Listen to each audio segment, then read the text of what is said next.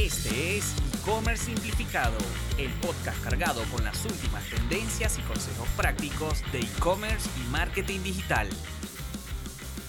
Saludos, espero que su nuevo año vaya muy bien, haya arrancado muy bien. Ya estamos en el mes de febrero, increíblemente cómo pasa el tiempo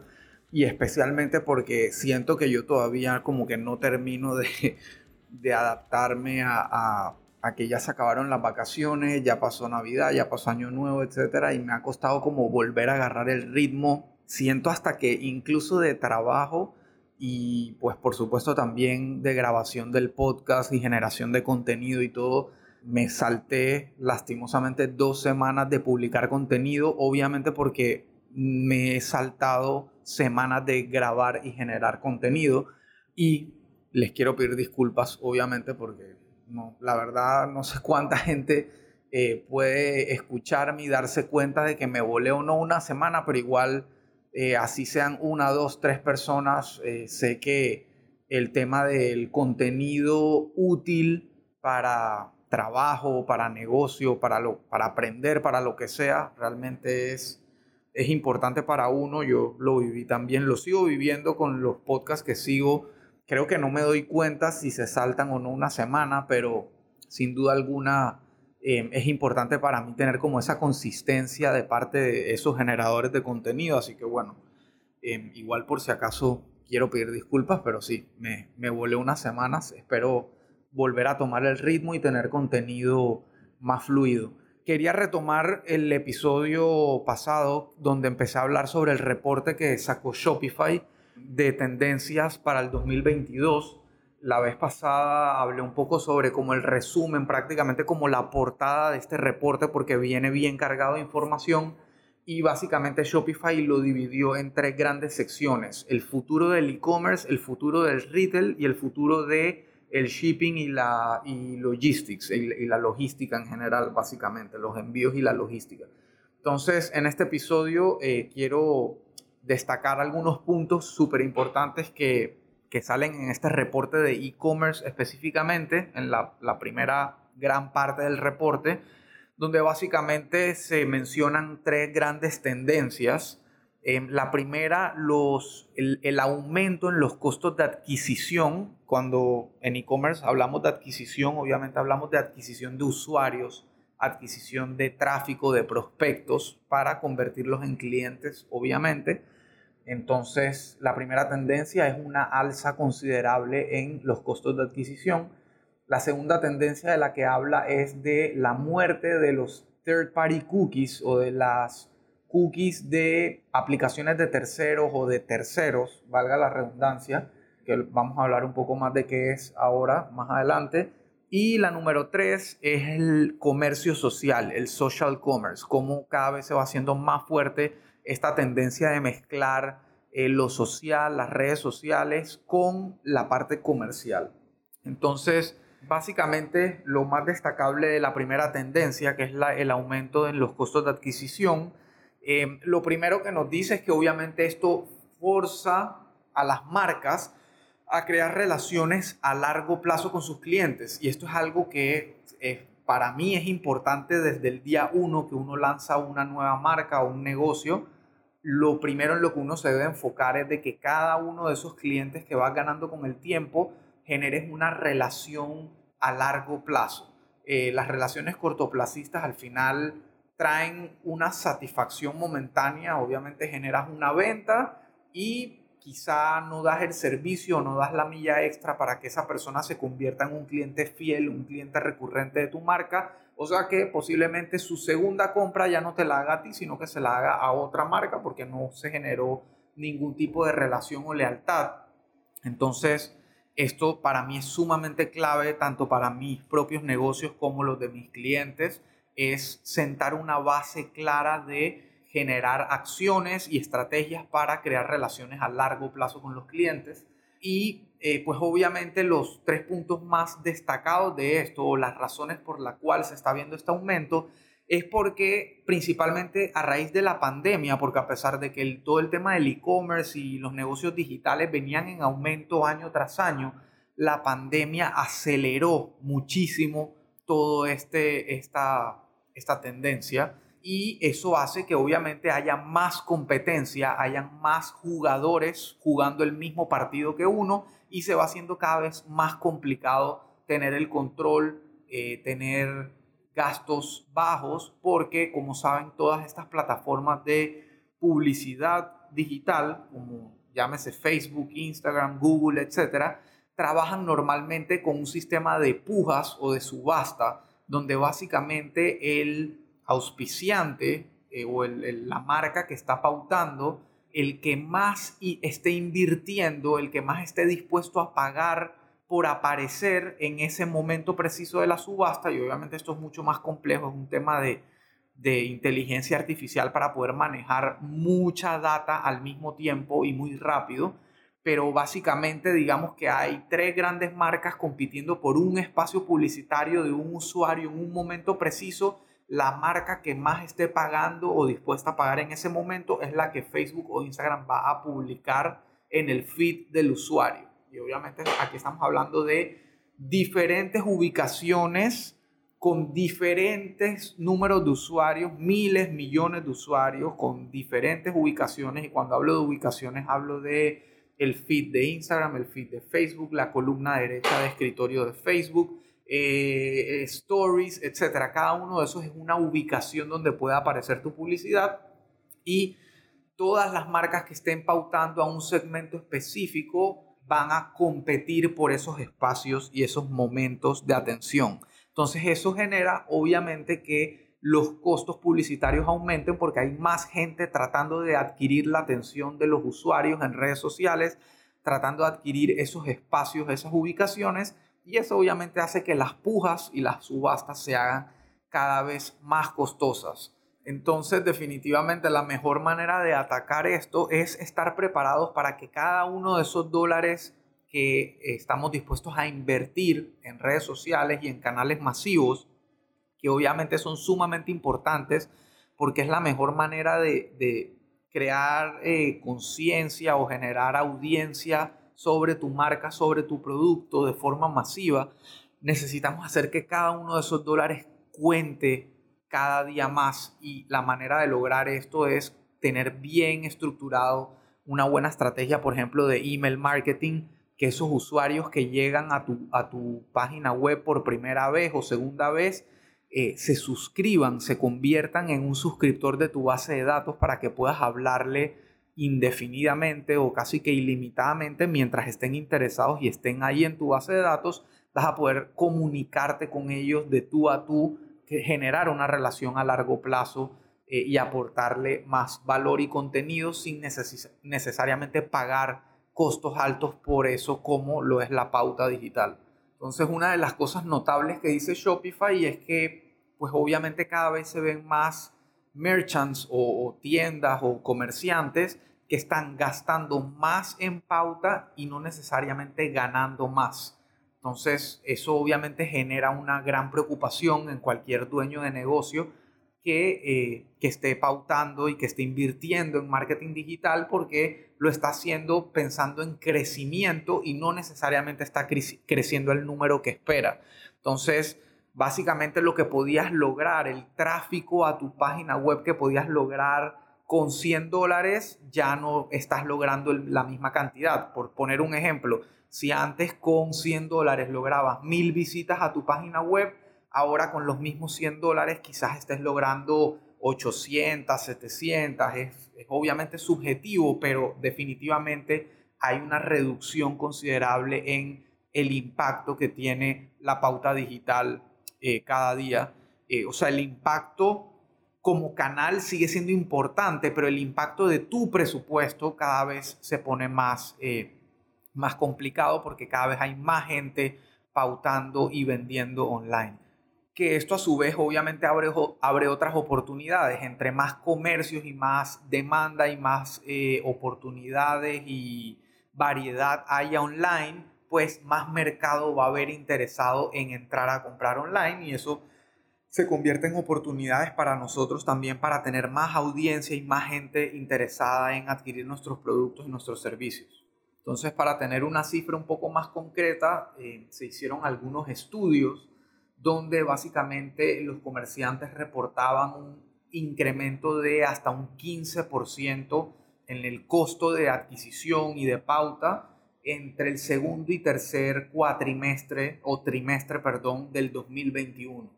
Sea que este año probablemente esa tendencia continúe y quizá en algún momento se empiece a estabilizar o quizá nunca deje de subir. Es realmente incierto porque depende mucho del comportamiento del usuario y de la cantidad de competidores que ingresen al mundo digital. Otra de las cosas de estos estudios que hizo Shopify y que me llama mucho la atención es que muchos eh, comercios y, las mismas plataformas, el mismo Shopify, incluso un reporte, un informe, una investigación del Harvard Business Review, definieron que la segmentación en muchas de estas plataformas de, marketing digital y de redes sociales estaba siendo cada vez más eh, o menos certera, mejor dicho. Y por ejemplo, reportaban cosas como que cuando tratabas de segmentar por rangos de edad, únicamente el 23% de, los, de las pruebas que hicieron eran atinadas. El otro 77% fallaba. Entonces, es, importante esto y creo que en la tendencia número 2 se va a entender un poco más por qué puede estar pasando esto. Y lo otro, por ejemplo, era que menos de la mitad de las pruebas que hicieron de la segmentación por género eran atinadas también. O sea que ahí, ahí ese tema de segmentación de audiencia se está poniendo cada vez más complicado también y ahora en la tendencia 2 se puede entender un poco más por qué está pasando eso. Entonces, para, para cerrar esta tendencia, pues Shopify hace algunas recomendaciones en este reporte y en general las puedo resumir como que le siguen recomendando a sus clientes, a sus merchants, que sigan invirtiendo cada vez más en su construcción de su marca, en hacer su marca cada vez más fuerte, cada vez más única, eh, marcas que hablen de sus valores, monitorear mucho a sus usuarios, a sus clientes, encuestarlos, saber qué piensan, eh, saber cómo se identifican con la marca, etcétera, para en base a eso seguir eh, mejorando y actualizando su relación y su, y su presencia, ¿no? Y una de las recomendaciones más clave es definitivamente diversificar los canales donde hacemos pauta para adquisición de tráfico agregar nuevos canales, no depender únicamente de, digamos, los más grandes que son Facebook eh, y a su vez Instagram con Google, sino buscar otros canales. Por ejemplo, uno puede pautar en Twitter, uno puede pautar en LinkedIn y así diferentes plataformas. Por ejemplo, nosotros en la agencia le estamos apostando mucho a una que se llama AdRoll, que básicamente hace algo muy similar a Google Display, que es mostrar tus anuncios gráficos, visuales, en sitios web de terceros. Entonces, por ejemplo, si estás leyendo, no sé, un blog de cocina, puede ser que tu marca o marcas de gente que sigues aparezcan eh, publicidad dentro de, ese, de esos contenidos y todo eso se logra a través de la red de AdRoll. Creo que puedo ampliar un poco más en un episodio específicamente de esta plataforma porque siento que vale mucho la pena,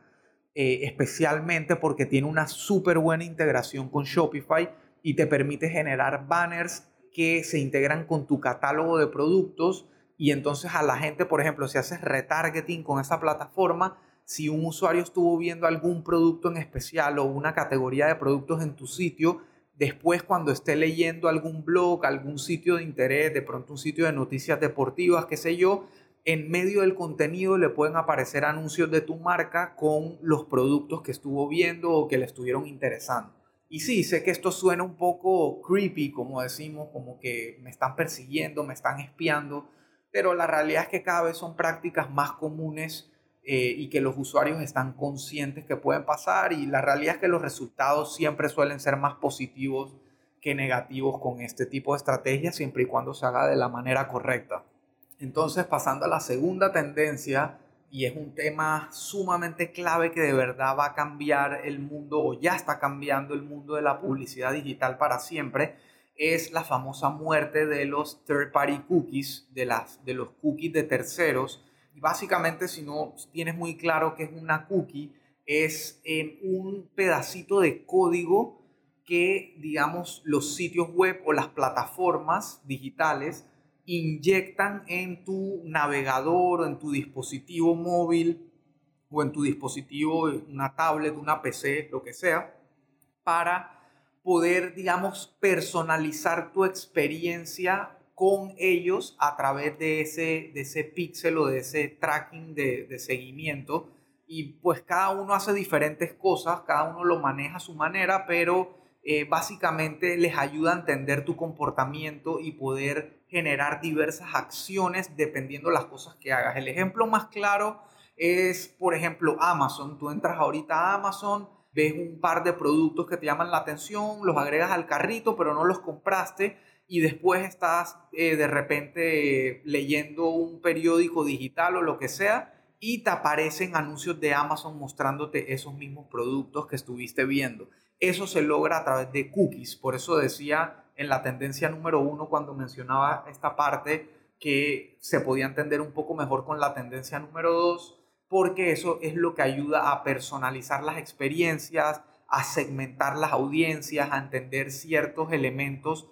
de las audiencias que te ayudan a eh, segmentar y personalizar mejor tu publicidad digital. Entonces, obviamente, el año pasado Apple, la empresa Apple, eh, tomó la decisión de que eh, en sus nuevas actualizaciones del iPhone y de sus, de, sus dispositivos móviles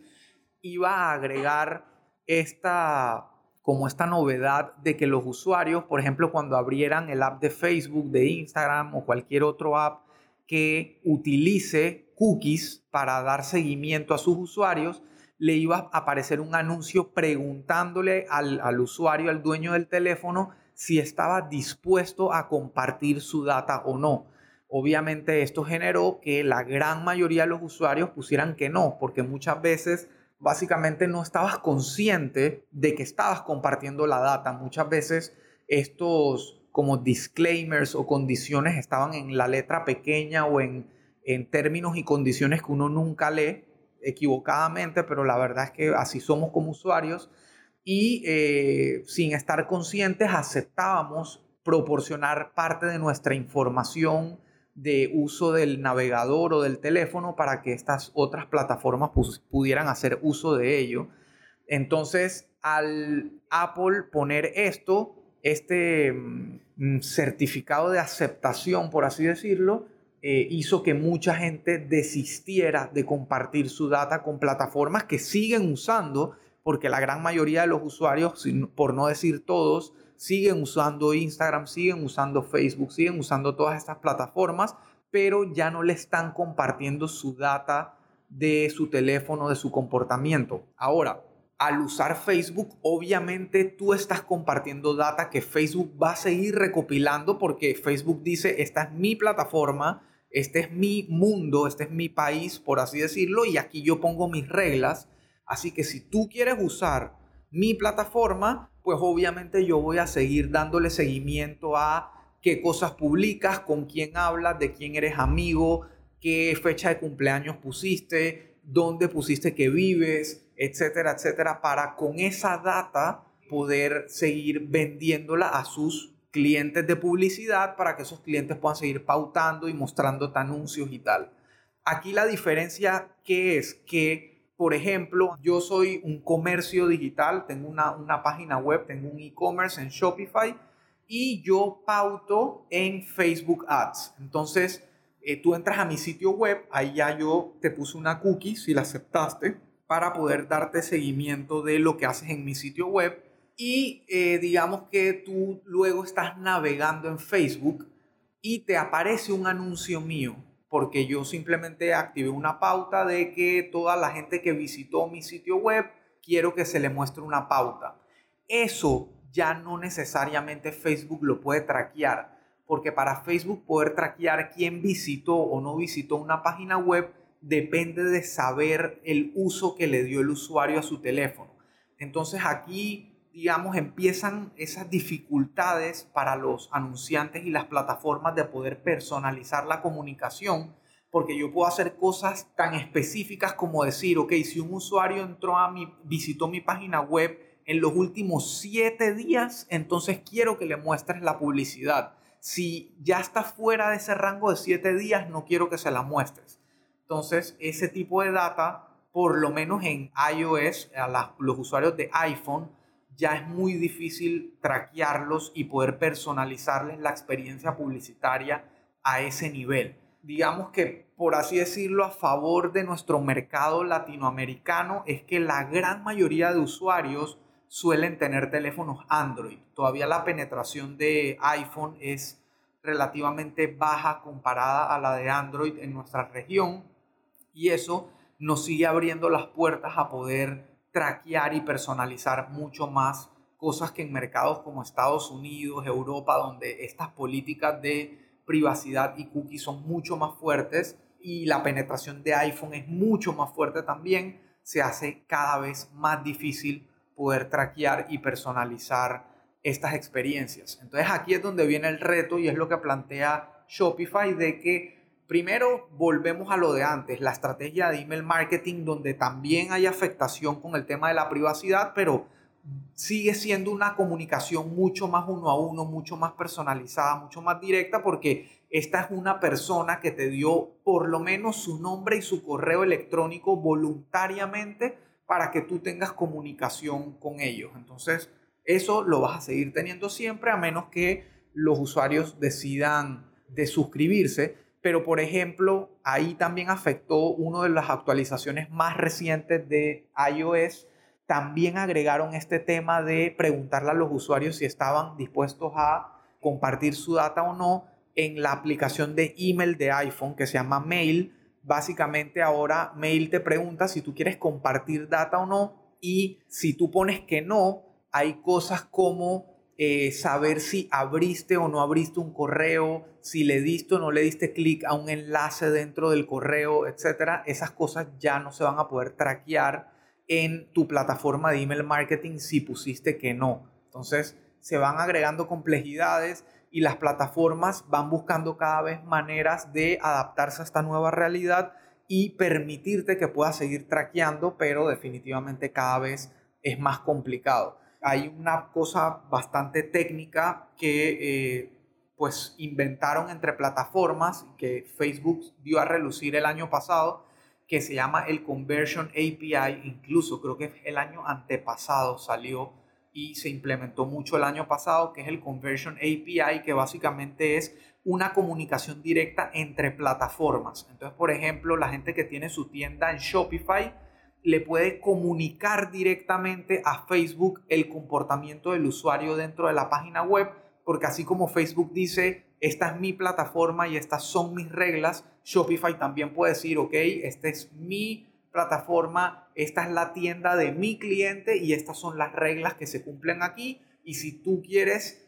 como cliente de mi cliente comprar en su tienda física, su tienda online, entonces Aquí nosotros vamos a tener por necesidad que recopilar alguna data para poder validar que eres un usuario real, para poder validar que no estás cometiendo fraude, para poder despacharte el producto. Entonces hay, siempre va a haber data compartiéndose y eso es parte de, de todo. Si tienes una tienda en Shopify, seguramente tienes una larga lista de tareas, funcionalidades o mejoras que quisieras hacer, pero se ha ido relegando en el tiempo por otras prioridades. Lo sé porque yo también he estado ahí. Es por eso que ahora existe Tasky, expertos en Shopify al servicio de tu tienda. Solo debes ingresar a somostasky.com y elegir la tarea que necesitas de nuestro amplio catálogo o hacer una solicitud de una tarea personalizada. Nuestros expertos se pondrán en contacto contigo y empezaremos a trabajar para garantizar el 100% de tu satisfacción. Y si por alguna extraña razón eso no sucede, no te preocupes, te devolveremos el 100% de tu dinero. En Tasky nuestra prioridad es darte los resultados que esperas. Así que ya lo sabes, a partir de ahora tienes al mejor aliado para hacer resaltar tu tienda versus la competencia. Entonces, eh, básicamente es seguir eh, adaptándonos, seguir personalizando las experiencias, seguir encontrando maneras de comunicarnos con nuestros usuarios y personalizar su experiencia sin depender de estas cookies de terceros. Asimismo, no es solo Apple el que ha, eh, digamos, metido mano en este asunto, sino también los gobiernos, principalmente en Estados Unidos. Europa fue el que empezó con esto de la ley de privacidad de datos, donde básicamente le exigían a las plataformas y a los sitios web y a los comercios que le pidieran permiso a los usuarios de recopilar sus datos antes de hacerlo y una serie de reglas más que ya las hablé en otros episodios, específicamente la ley de privacidad de datos, que los lo pueden buscar si no los han escuchado. Incluso hay unos en video donde entrevisto a una abogada especialista en estos asuntos, porque en Panamá, por ejemplo, ya también se implementó el año pasado esta ley de privacidad de datos y eso también obviamente afecta porque ahora hay que cumplir con ciertas reglas del juego para poder recopilar nosotros información sobre nuestros clientes, incluso cosas como su correo electrónico y su nombre, que son básicas para poder brindarles el servicio que están esperando. Y acá me llamó la atención en, en el estudio que hizo Shopify, donde 85% de las marcas decían creer y estar seguros que estaban ofreciendo eh, experiencias personalizadas a sus clientes, pero luego a los usuarios, cuando le preguntaron a los usuarios, solo el 60% estuvo de acuerdo con esa afirmación. O sea, solo el 60% decía sentir que sus marcas le brindaban una experiencia personalizada. Entonces ahí hay que tener cuidado y no caer en esa subjetividad. Entonces, en este sentido del uso de la data, Shopify hizo una encuesta eh, a los consumidores para hacerles ciertas preguntas de cómo las marcas usaban sus datos. Y esto fue lo que respondieron. El 61% respondió que solo comparten los datos personales con la, con la marca con la que están interactuando si es necesario. O sea, si la marca, por ejemplo, hizo una compra y la marca necesita mi nombre, mi correo, mi dirección, mi teléfono, etcétera, para despacharme, lo voy a proporcionar. Pero si me están pidiendo información para una encuesta o para una promoción o lo que sea, si no es necesario, no es obligatorio, si no me interesa, no le voy a proporcionar la información. El 57% dice que eh, se sienten preocupados constantemente de cómo las marcas utilizan su información, que justamente esta es la razón por la cual salieron ahora todas estas leyes, pero asimismo el 44% dijo que se sentían a gusto o se sentían ok con que las marcas que a ellos les gustan utilizaran su información personal para enviarles contenido relevante, contenido de valor, ofertas, etc. Pero aquí está la clave, las marcas que a ellos les gustan. Y aquí es donde entra el famoso tema de comprar bases de datos de usuarios y tal, porque ahí lo que le estás haciendo es una, eh, un daño impresionante a tu marca, porque esos clientes que no te dieron voluntariamente su información para recibir tus comunicaciones o tu publicidad, o sea, van a crear una eh, sensación de rechazo hacia tu marca. Así que nunca caigas en esto, por favor. Yo siempre se lo digo a mis clientes, no caigan en la tentación de comprar bases de datos ni nada que no sea ganado, digamos, orgánicamente con la confianza de su cliente. Y 40% de estos usuarios encuestados dijeron haber rechazado la oportunidad de comprar en una marca simplemente porque les preocupaba el uso que esa marca le fuera a dar a su información. Y aquí es donde entra el tema de la transparencia y la claridad. Los usuarios están dispuestos a darte su data, pero quieren saber cómo la vas a usar, quieren saber cómo la vas a proteger. Entonces es sumamente importante tener una política clara de uso de los datos hablarlo, no solamente ponerlo en una página estática tipo contrato, sino ponerlo en bytes, en, pequeñas partes clave de tu página web para que el usuario sepa siempre que tú eres una empresa seria, una empresa que genera confianza y que vas a utilizar de la mejor manera posible su información. Y uno de los consejos, digamos, aquí claves que da Shopify para seguir contrarrestando esto es el famoso tema de crear comunidad. Esto se, ha vuelto una tendencia en ciertas marcas así súper importantes o nuevas en, en, lugares como Estados Unidos, donde crean toda una comunidad alrededor de su marca, comunidades que tienen algún tipo de interés o de nicho. No sé, por ejemplo, gente que le gustan los cómics de Marvel, entonces crean eh, un grupo de Telegram o de Discord o de alguna de estas nuevas redes de comunicación y de conversación para que sus clientes y sus fans hablen entre sí y aprovechan esto, este valor agregado para obviamente llevar su mensaje comercial y que la gente se sienta como parte de una comunidad, se sienta parte de la marca, se sienta parte de la conversación. Entonces esto obviamente suena muy fácil, pero asimismo requiere tiempo, requiere una inversión, porque uno como, como dueño de negocio, como comerciante, tiene muchas otras prioridades que, eh, que ver de su negocio, así que normalmente necesitamos invertir en equipos o personas o terceros que nos ayuden con este tipo de iniciativas, pero definitivamente son sumamente importantes. Es sumamente importante tener una comunidad detrás de tu marca porque al final eso es lo que te va a diferenciar de tu competencia. Es tú tener una comunidad, tú tener una gente interesada y que te respalda versus la competencia que simplemente quiere vender y sacar promociones y sacar precios. Y aquí Shopify hace una mención cruzada con el tema de los NFTs, que quizá no has escuchado de qué se trata y quiero hacer un episodio únicamente de eso porque es una combinación de todo este tema del blockchain y las criptomonedas con ahora el mundo del e-commerce y con Shopify específicamente, así que amerita una explicación un poco más detallada en un episodio que voy a grabar luego que termine con toda esta parte del reporte de tendencias de Shopify porque igual me parece sumamente importante para eh, que tomen algunas medidas y consejos en todo lo que viene para el 2022. Y bueno, por último, la tendencia número 3, en la cual creo que no me voy a ampliar mucho porque es bastante obvia,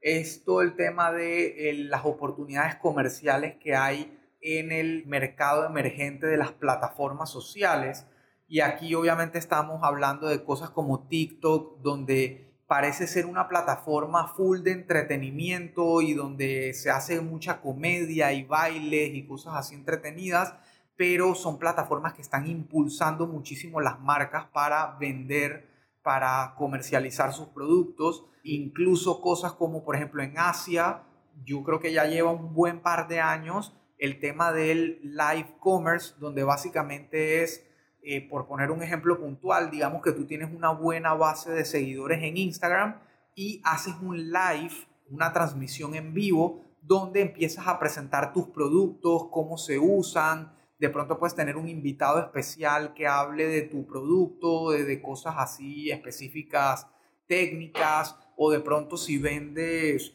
eh, no sé, productos alimenticios, haces recetas en vivo y la gente ve y te pregunta dónde puede conseguir los ingredientes y eh, dónde puede eh, comprar los productos, etcétera. Ese tipo de interacción social en vivo eh, está siendo una tendencia gigante a nivel mundial con todo el tema del e-commerce porque cruzas esa interacción de las redes sociales y del momento con tu página web, con tu tienda online y empiezas a generar esa interacción y empiezas, lo más importante es que rompes prácticamente la barrera de lo físico, porque muchas veces hay usuarios que para atreverse a comprar necesitan esa interacción con un vendedor, de poder hacerles preguntas, de poder escucharlo, de poder ver el producto en uso y el video está rompiendo muchísimo con todas esas barreras, combinado obviamente con las plataformas sociales y las bases de seguidores de las marcas y las audiencias de estas plataformas sociales. Así que digamos que en general eso es lo que la tendencia número 3 que menciona Shopify como muy importante para este año en el mundo del e-commerce. Así que bueno, esto es este, esta parte del reporte. Como les dije, son tres grandes partes. El futuro del e-commerce, el futuro del retail, que habla más ya del plano físico, y el futuro de los envíos y la logística. Así que eh, hasta aquí voy a dejar este episodio que sé que está cargado de información y de cosas muy técnicas quizá. Espero haber podido explicar, pero si te quedó alguna duda, si quieres entender un poco más, por favor no dudes en escribirme principalmente en LinkedIn, que es el canal que más utilizo, o en mis redes sociales en Instagram también, arroba Elías Manopla. Con mucho gusto puedo ampliar información por ahí. Así que seguimos hablando y espero sacar el próximo martes seguro el episodio siguiente con el resto del reporte de el futuro del e-commerce de Shopify. Así que hasta aquí llegamos y muchas gracias por escuchar. Esperamos que hayas disfrutado del episodio de hoy y puedas ponerlo en práctica en tu negocio. Recuerda que si buscas ayuda con tu negocio o proyecto digital, puedes agendar una llamada de consultoría totalmente gratuita con Elías, ingresando en www.simplify.agency.